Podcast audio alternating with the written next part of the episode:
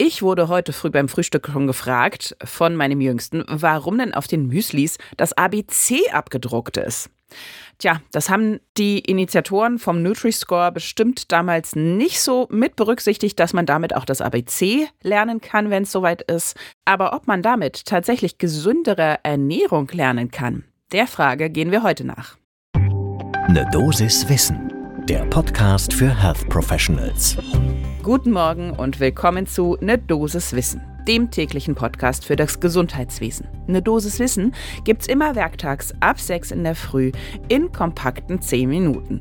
Mein Name ist Laura Weisenburger, ich bin Ärztin und wissenschaftliche Redakteurin bei der Apothekenumschau und heute ist Mittwoch, der 17. Januar. Ein Podcast von gesundheithören.de und Apothekenumschau Pro. Ja, und den Nutri-Score gibt es inzwischen seit drei Jahren. 2020 wurde er eingeführt und im letzten Jahr kam eine Ernährungsstudie der Techniker Krankenkasse raus. Besser gesagt Ende November letzten Jahres. Die haben wir uns genauer mal angeschaut, denn die beschäftigt sich mit der Frage, bringt's denn wirklich was, der Nutri-Score auf den Müslis? Das haben wir natürlich auch mit einer Expertin besprochen.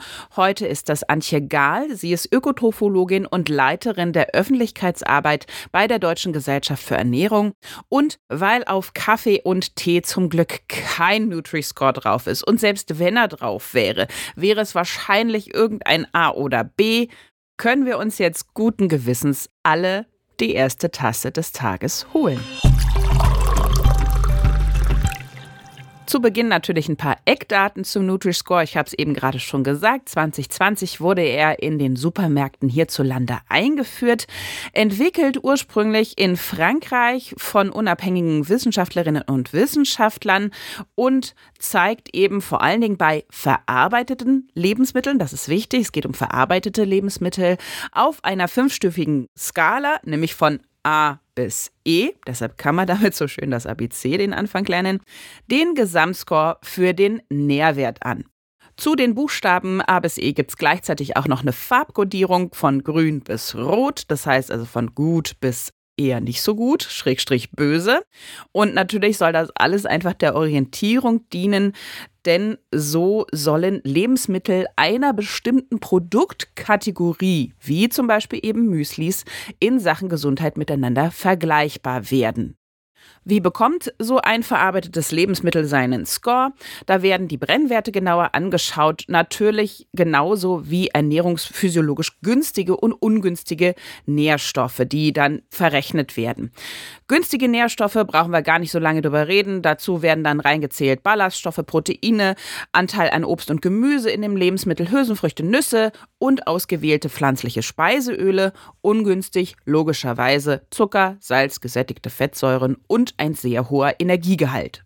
So weit, so gut und so leicht auch. Das wird nämlich alles ganz vernünftig verstanden. Da gab es eine Studie, die vom Bundesministerium für Ernährung und Landwirtschaft in Auftrag gegeben wurde, ist repräsentativ und die kam zum Ergebnis, die absolute Mehrheit der befragten Verbraucherinnen und Verbraucher in Deutschland bevorzugte den Nutri-Score gegenüber drei anderen Modellen zur Nährwertkennzeichnung. Also wurde gut verstanden und ganz gerne hergenommen. Aber was natürlich eigentlich spannend ist, bringt er denn wirklich was, wenn ich den Nutri-Score anschaue, beziehungsweise bringt er mehr Leute dazu, zu den gesünderen Lebensmitteln zu greifen?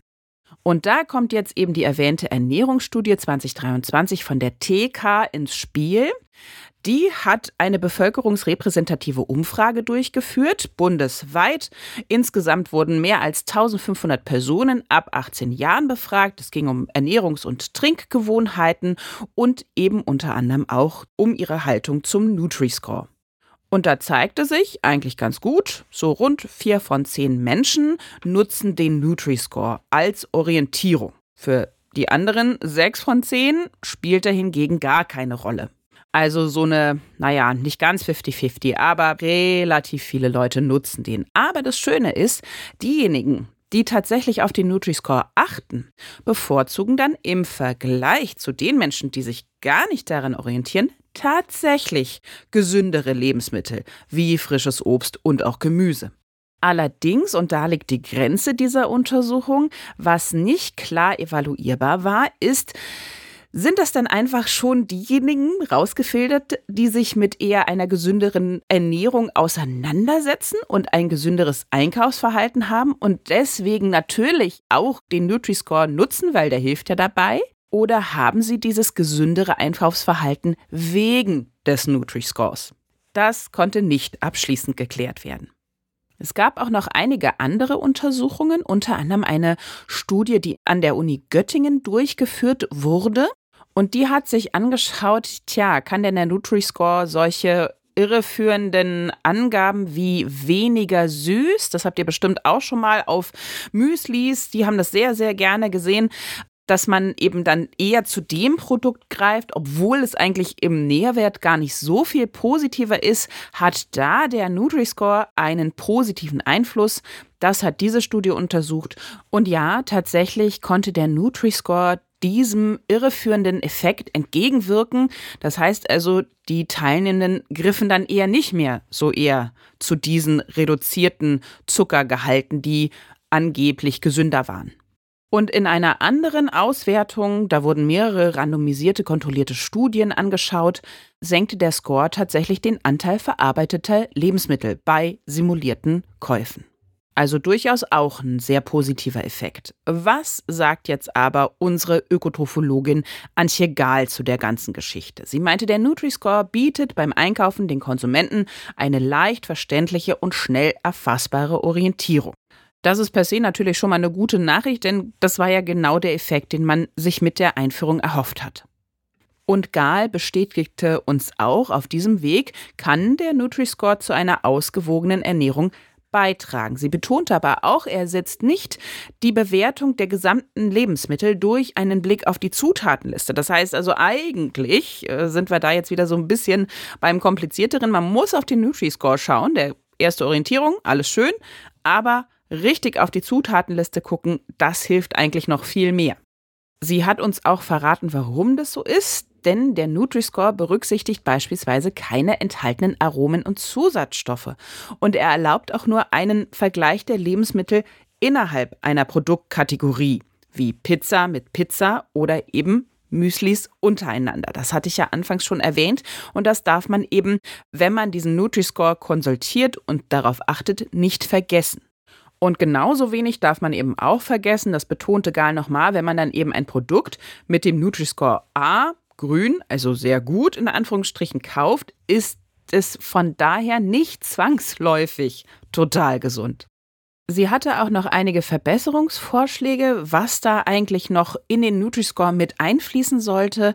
Sie sagte uns, bislang fließen Mineralstoffe und Vitamine, die in pflanzlichen Lebensmitteln ja reichlich vorhanden sind, gar nicht in den Score ein.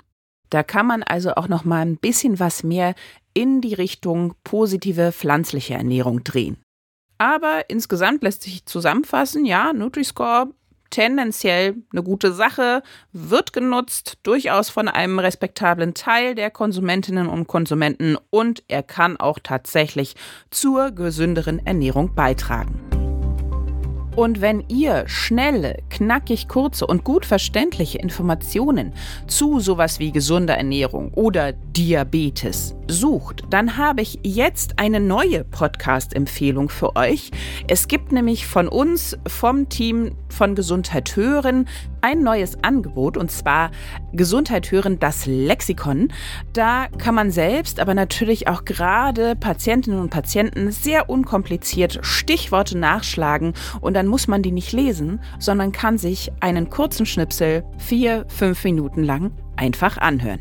Ihr könnt den Podcast natürlich auf apothekenumschau.de finden, aber auch auf sämtlichen Podcast-Plattformen.